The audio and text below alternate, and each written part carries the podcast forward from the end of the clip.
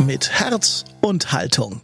Dein Bildungspodcast für unterwegs und zu Hause. Ein Angebot der Katholischen Akademie mit der TU Dresden. Willkommen beim Podcast der Katholischen Akademie des Bistums Dresden-Meißen. Wir beleuchten hier die wichtigsten politischen, wissenschaftlichen und gesellschaftlichen Fragen rund um Corona. Bei uns kommen renommierte Expertinnen und Experten zu Wort. Heute ist das Professor Dr. Anna Holzscheiter. Sie ist Professorin für internationale Politik an der TU Dresden und hat zuvor unter anderem an der Harvard Universität in London und in Berlin geforscht. Bei uns spricht sie jetzt darüber, warum globale Gesundheit nicht erst seit Covid-19 die internationale Politik beschäftigt und wie vergangene Krisen die globale Gesundheitspolitik beeinflusst haben. Jetzt bei Mit Herz und Haltung Anna Holzschalter. Internationale Beziehungen, das sind Kriegserklärungen und Friedensverträge. Das sind internationale Handelsrouten und globale Warenströme.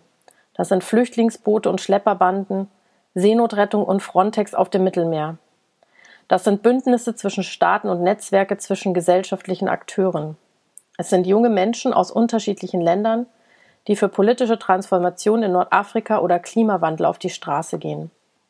Das sind transnationale, terroristische und ultrarechte Netzwerke, genauso wie Diaspora-Netzwerke und globale Anti-Folter-Kampagnen. Es sind also freundliche und feindliche, enge und lose Beziehungen zwischen Staaten, es sind kosmopolitische und konfrontative Beziehungen zwischen Gesellschaften, zwischen Kulturen, zwischen Individuen. Momentan beobachten wir eine Pandemie, bei der es in vielerlei Hinsicht scheint, als würden alle diese Beziehungen leicht oder stark aus den Fugen geraten. 2019 wurden so viele Flugmeilen gezählt wie nie in der Geschichte zuvor. 2020 kommt ein Großteil des globalen Flugverkehrs zum Erliegen. 2019 reden alle über Klimawandel. 2020 redet kaum einer mehr darüber. Stattdessen beherrschen alle plötzlich ein neues Vokabular und reden über Kontaktsperren, streiten darüber, ob es nun Social oder Physical Distancing heißen soll, sprechen routiniert über Massentests, Antikörper und Systemrelevanz. Die Regierungschefs Italiens, Chinas, Frankreichs, der USA und Großbritanniens sparen angesichts der Pandemie nicht mit Kriegsrhetorik. Der chinesische Staatspräsident Jinping spricht von einem People's War.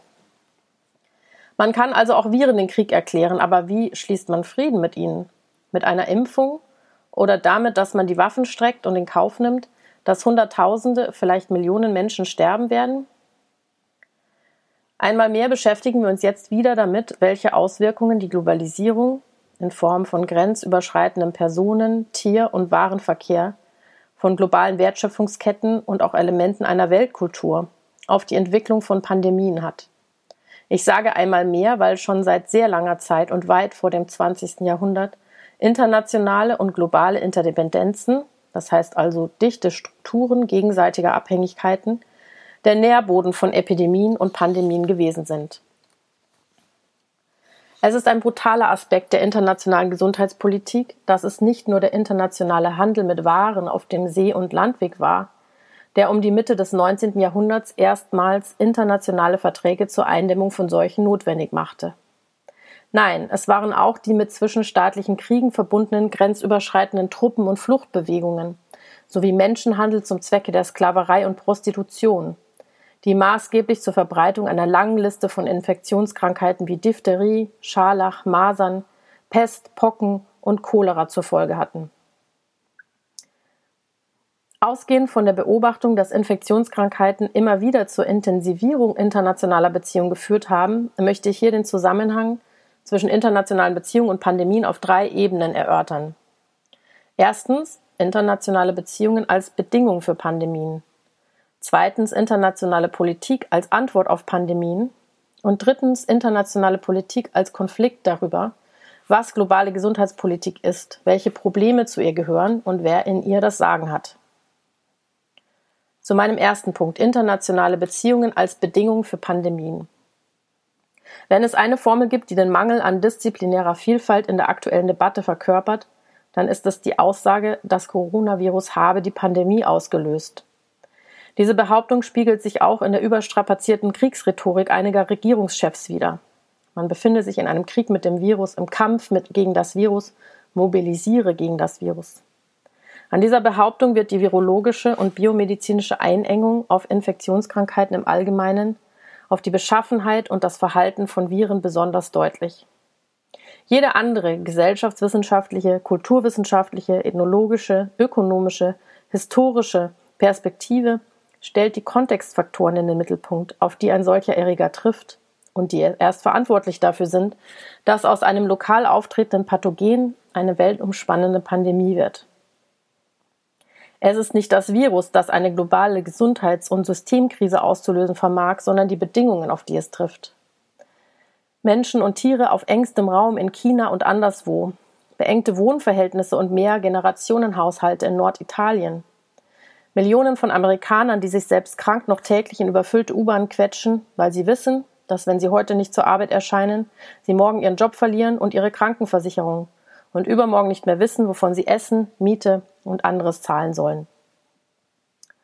Die Politikwissenschaft und ihre Teildisziplin internationale Politik kann auf vielfältige Weise Erklärungen dafür liefern, warum sich aufgrund von Prozessen der globalen Verflechtung und auch zu bestimmten Zeitpunkten Viren so verbreiten können, dass sie sich schlussendlich zu Epidemien und schließlich zu Pandemien auswachsen. Die spanische Grippe traf die sowieso schon geschwächten Bevölkerung der Kriegsparteien im Ersten Weltkrieg mit besonderer Härte. Nachdem das damalige H1N1-Virus im Winter 1918 in den USA von Geflügel und Schweinen auf Menschen übergesprungen war, vermehrte es sich insbesondere in Ausbildungslagern des US-Militärs für den Einsatz in Übersee rasend schnell. Schon im April erreichte die Influenza mit US-Truppentransporten Frankreich und verbreitete sich ab da, für, damalige Verhältnisse, mit für damalige Verhältnisse rasender Geschwindigkeit in Europa. Die Influenza der Jahre 1918 und 1919 traf also auf unter Mangelernährung und Erschöpfung leidende Soldaten und vom Ersten Weltkrieg zermürbte und geschwächte Gesellschaften, auf einen Mangel an Medikamenten, Hygiene und medizinischen Ressourcen zur Bekämpfung der Grippe inklusive Atemschutzmasken. Die AIDS-Epidemie in den 1990ern und 2000ern forderte auch deshalb Millionen Todesopfer, weil es zwar wirksame Medikamententherapien gab, diese jedoch aufgrund der Preispolitik multinationaler Pharmakonzerne zu teuer waren und so teuer waren, dass sie die finanziellen Ressourcen von Gesundheitssystemen in ärmeren Regionen der Welt schlichtweg ausgeblutet hätten. Das Ebola-Virus 2014-15 forderte nicht nur aufgrund seiner hohen Letalität so viele Menschenleben, sondern auch, weil es auf Gesundheitssysteme in Ostafrika traf, die diesen Namen gar nicht verdient haben. Und eben jene Gesundheitssysteme waren auch deshalb so schwach, weil ein Großteil der wenigen dort ausgebildeten Ärztinnen und Ärzte und Gesundheitsfachkräfte schon in Gesundheitssysteme des globalen Nordens migriert waren. Jenseits dieser jüngeren Notfälle der globalen Gesundheit wie SARS, Ebola, HIV, Zika oder jetzt eben das Coronavirus können wir jedoch auch bei etlichen anderen Infektionskrankheiten feststellen, wie bedeutend deren internationale Dimensionen sind. Die Ausrottung der Kinderlähmung, Polio, scheitert daran, dass Polio weiterhin in wenigen Konfliktzonen der Welt, vor allem in Pakistan und Afghanistan, endemisch bleibt und sich aufgrund von Fluchtbewegungen aus diesen Regionen nun auch wieder in, die, in den Rest der Welt verteilt. Zugleich beobachten wir eine steigende Impfmüdigkeit oder Impfskepsis in vielen Ländern des globalen Nordens die sich dann gleichermaßen negativ nicht nur auf die Gesundheit einzelner Länder, sondern eben auch auf die globale Dynamik von Infektionskrankheiten wie der Masern beispielsweise auswirkt. Alle diese Faktoren haben mit internationalen Beziehungen und internationaler Politik zu tun, mit Konflikten bei der internationalen Regulierung geistigen Eigentums und der damit verbundenen Frage, ob Patente auf lebensnotwendige Medikamente rechtens sind mit globalen Migrationsbewegungen und globalen Märkten für Waren und Tiere, mit lokalen Konflikten, die sich negativ auf Impfkampagnen beispielsweise gegen Polio oder Masern auswirken und damit auch international wieder zur Verbreitung dieser Infektionskrankheiten beitragen. Nun zu meinem zweiten Punkt, internationale Beziehungen als Antwort auf Pandemien. Letzte Woche beschuldigte der amerikanische Präsident Donald Trump die Weltgesundheitsorganisation WHO dass sie ihn nicht rechtzeitig, rechtzeitig vor der Möglichkeit einer Pandemie und deren massiven Auswirkungen auf sein Land gewarnt hätte. Die WHO lasse sich von den Chinesen umgarnen, habe zu spät Reisebeschränkungen befürwortet. Andere Länder wie Australien sprangen auf den Zug auf, das Thema beherrscht gerade Mitte April 2020 schon seit über einer Woche die Tagespresse. Fazit Internationale Gesundheitspolitik gerade in außerordentlichen Zeiten gibt uns nicht nur Auskunft darüber, wie Kooperativstaaten auf Gesundheitsprobleme reagieren. Nein, sie ist natürlich auch Ausdruck größerer und längerfristiger Weltordnungspolitik. Sie ist Ausdruck von Auseinandersetzungen um Einflusssphären innerhalb und außerhalb von internationalen Organisationen. Sie gibt uns Auskunft darüber, was internationale Organisationen sind, ob und inwiefern sie sich überhaupt über die Interessen ihrer wichtigsten Mitgliedstaaten hinwegsetzen können, was wir von ihnen erwarten, was wir von ihnen erwarten können. Wenn man sich den Stellenwert von Gesundheit im Curriculum der internationalen Beziehung vor Augen hält, wird eines klar. In ruhigen Zeiten wird Gesundheit gerne als Soft Politics abgetan. Also als Politikfeld, das vor allem der globalen Sozialpolitik zugerechnet wird und damit nicht mit den Kernfeldern wie Krieg und Frieden oder internationale Wirtschafts- und Finanzpolitik konkurrieren kann. Als ich 2006 begann, über ein Thema für meine Postdoc-Phase nachzudenken und globale Gesundheitspolitik ins Auge fasste, war die Reaktion meines Dissertationsbetreuers eindeutig. Schon wieder ein Frauenthema. Meine Dissertation hatte ich zu den Menschenrechten von Kindern und Jugendlichen geschrieben. Ich denke, dass globale Gesundheit nach der Covid-19-Pandemie nicht mehr in diese Schublade gesteckt werden wird. Dass wir einmal mehr erkennen, dass internationale Gesundheitskrisen Schlüsselmomente der internationalen Politik sind, in denen sich zeigt, wie gut die internationale Zusammenarbeit und die damit verbundenen Institutionen und das meint nicht nur die WHO, die Europäische Union oder der, den Internationalen Währungsfonds funktionieren.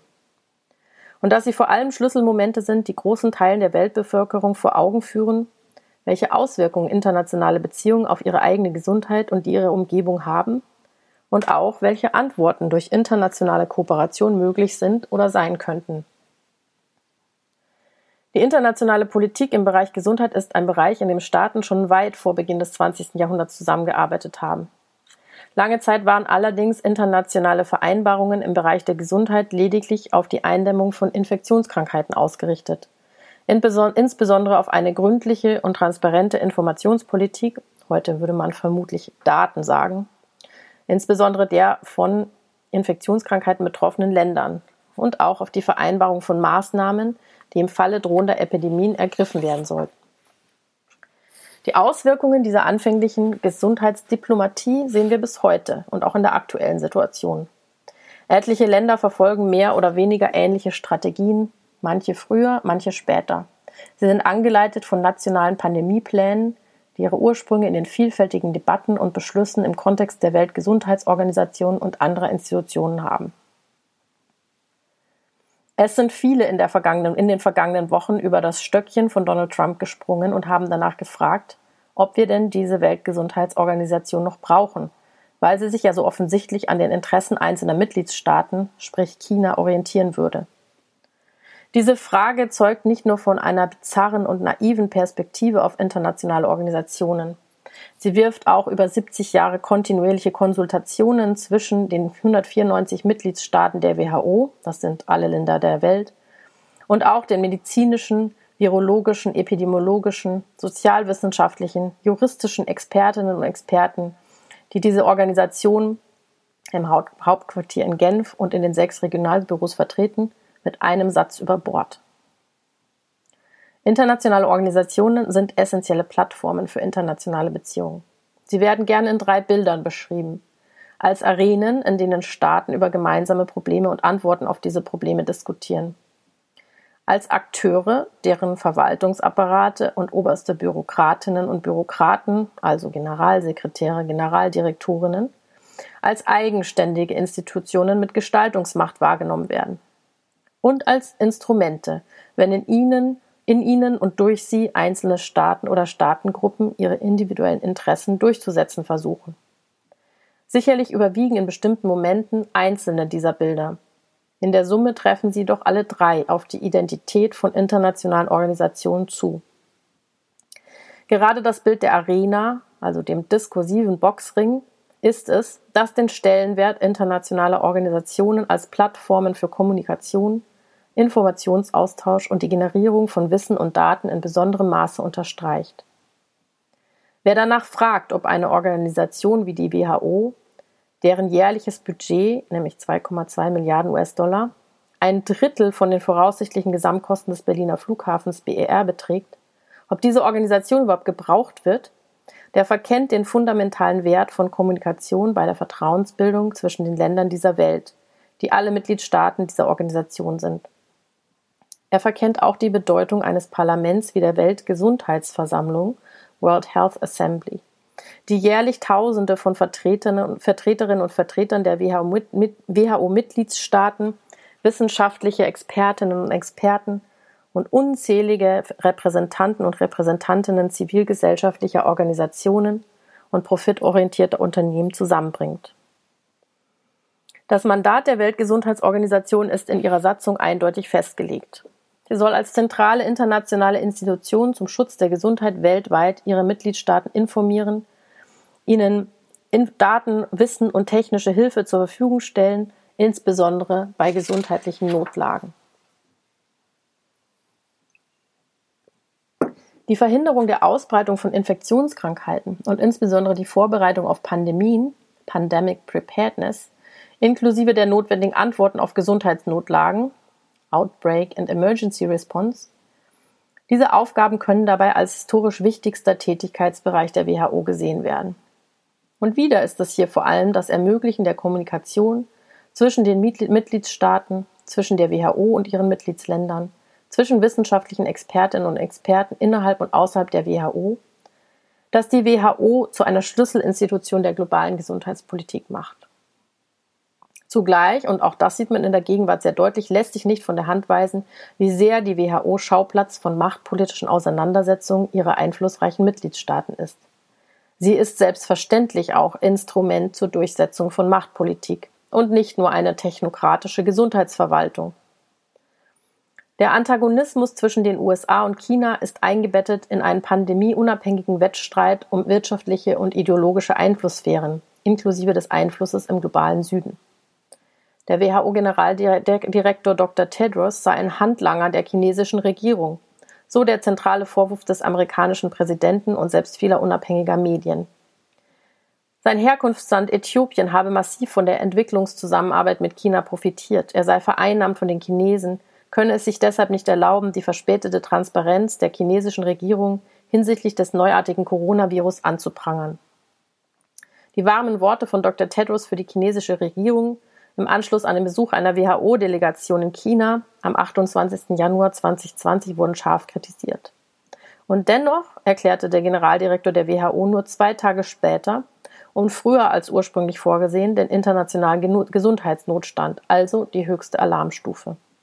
WHO-Mitarbeiter haben in Interviews bestätigt, dass dies gegen den Willen der chinesischen Regierung geschehen sei. Während wochenlang der Eindruck entstanden ist, in der Covid-19-Pandemie hätten die von ihr besonders betroffenen Staaten ihren Blick nur nach innen gerichtet, Grenzen dicht gemacht, den internationalen Reiseverkehr stillgelegt, internationale Ereignisse wie die Olympischen Spiele, die Fußball-EM und so weiter abgesagt, rückt nun einmal mehr, getriggert von einer 140-Zeichen-Botschaft des amerikanischen Präsidenten, die internationale Politik wieder in den Fokus. Und in dieser Hinsicht ist der Konflikt zwischen den USA und der WHO ein Lehrstück der internationalen Beziehungen. Zunächst einmal, weil er uns erneut zeigt, dass Gesundheitspolitik eben weit mehr ist als das bloße Management von Gesundheitsproblemen. Vielmehr ist Gesundheitspolitik im Kontext drohender Epidemien diplomatisch ein sehr schmaler Grad. Gerade dann, wenn Epidemien die wirtschaftlichen Beziehungen einzelner Länder und die Entwicklungsfortschritte dieser Länder bedrohen. Das haben wir auch während der Ebola-Krise sehr eindeutig gesehen. Wer internationale Politik beobachtet und analysiert hat, der weiß, mit welch vorsichtiger Sprache Vertreterinnen und Vertreter internationaler Organisationen nach außen kommunizieren. Der weiß auch, dass sehr selten einzelne Mitgliedstaaten von den obersten Verwalterinnen der internationalen Organisationen an den Pranger gestellt werden. Die augenscheinliche Lobhudelei des WHO-Generaldirektors nach seinem Besuch in China ist daher kaum überraschend.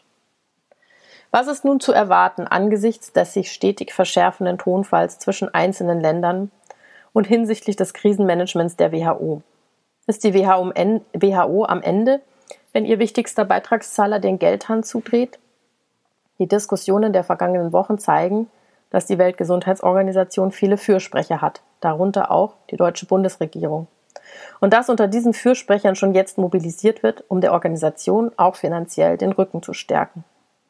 Unter den Freunden und Förderern der WHO ist auch die Bill und Melinda Gates Stiftung, eine amerikanische Stiftung, ohne deren Fördermittel nicht nur die WHO, sondern praktisch die gesamte globale Gesundheitspolitik seit Jahren nicht mehr überlebensfähig wären. Bill Gates kritisiert seinen Präsidenten scharf für dessen Konfrontationskurs mit der WHO. Es ist also davon auszugehen, dass andere Länder und große Stiftungen die Leerstelle füllen können und wollen, die entsteht, wenn die USA nicht mehr zahlen. Wir können sicherlich auch damit rechnen, dass die Pandemie, an deren Anfang wir jetzt erst stehen, und die Regierungen weltweit vor nie dagewesene Herausforderungen und Entscheidungen stellen, zu vermehrten Konflikten über Schuldzuweisungen zwischen Staaten und eben auch zwischen der WHO und ihren Mitgliedstaaten führen wird. Dennoch ist die WHO ein zentraler Baustein im Krisenmanagement, ist ihre technische Hilfe vor Ort und ihre Expertise für Länder des globalen Südens von immensem Wert. Und gerade, gerade deshalb, weil sie den kontinuierlichen Austausch zwischen ihren Mitgliedstaaten ermöglicht, auch über Differenzen und Versäumnisse, wird sie ihre tragende Rolle in der globalen Gesundheitspolitik trotz aller Kritik nicht verlieren. Nun zu meinem dritten und letzten Punkt. Internationale Beziehungen und Konflikte über die Konturen der globalen Gesundheitspolitik. In den vergangenen 20 Minuten habe ich über internationale Politik vorwiegend unter dem Aspekt Probleme und Lösungen gesprochen also Weltprobleme, bei denen internationale Beziehungen in unterschiedlicher Form als unabhängige Variable fungieren, als Ursache globaler Problemlagen wie der aktuellen Pandemie, aber auch als Grundlage für effektive und von allen Ländern der Welt getragene Antworten und Lösungen auf solche Problemlagen. Nun möchte ich im letzten Teil dieses, dieses Vortrags nochmal darauf verweisen, dass politikwissenschaftliche Forschung nicht nur problem-, problem und lösungsorientiert, ist, sondern eben auch kritische Wissenschaft. Also eine Wissenschaft, die sich essentiell mit Fragen von Macht, Ausgrenzung, globalen Ungleichheiten und ganz allgemein mit globaler Gesundheit als umstrittenem Konzept und globaler Gesundheitspolitik als umstrittenem Feld befasst. Nach mehreren Monaten des nationalen und globalen Ausnahmezustands und angesichts einer weltumspannenden Krisensituation ungekannten Ausmaßes wissen wir mit Sicherheit eines. Die Covid-19-Pandemie ist, wie auch alle Pandemien vor ihr, eine Pandemie der Ungleichheit. Sie trifft Menschen in prekären Lebenssituationen um ein Vielfaches heftiger. Sie zeigt uns mit aller Härte, wie viele Menschen weltweit gar kein Zuhause haben, in dem sie Hashtag Stay at Home praktizieren könnten.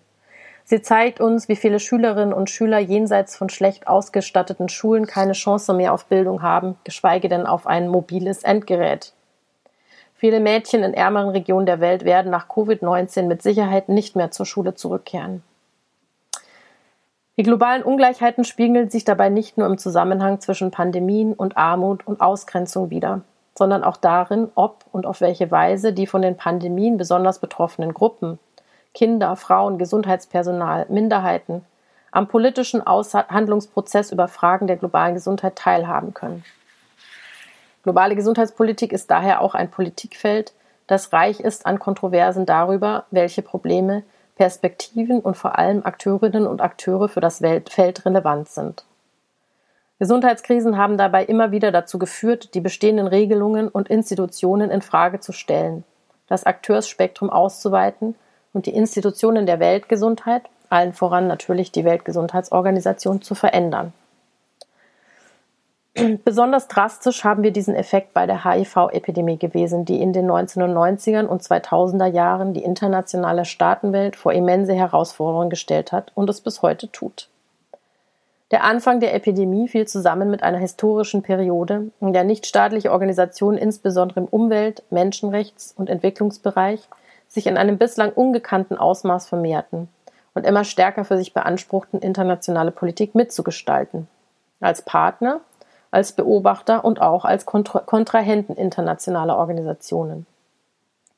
Die Öffnung auch der Weltgesundheitsorganisation für gesellschaftliche Akteure im Zuge der HIV-Katastrophe brachte demnach auch die Anerkennung einer Vielzahl von sogenannten Stakeholdern mit sich.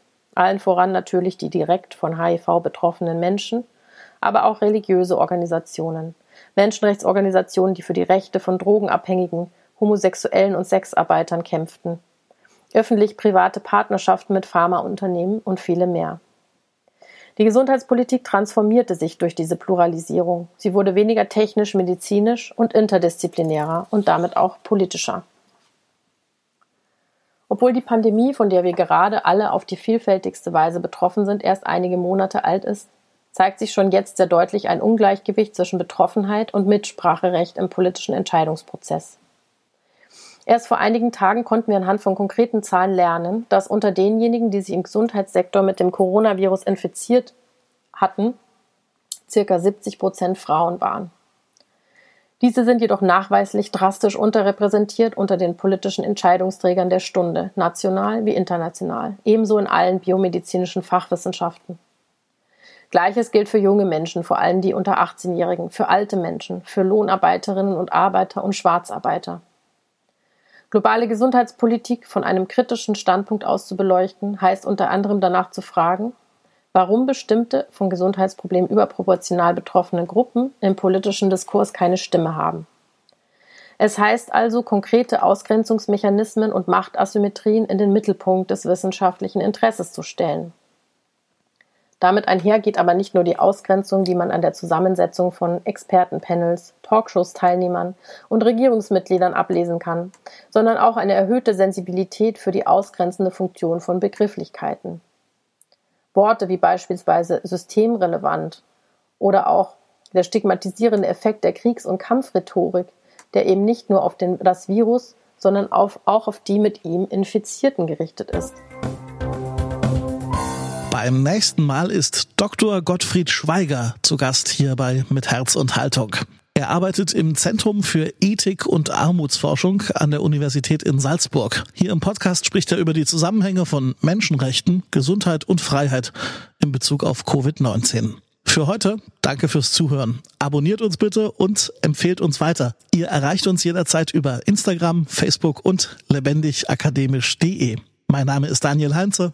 Bis zum nächsten Mal. Thank you.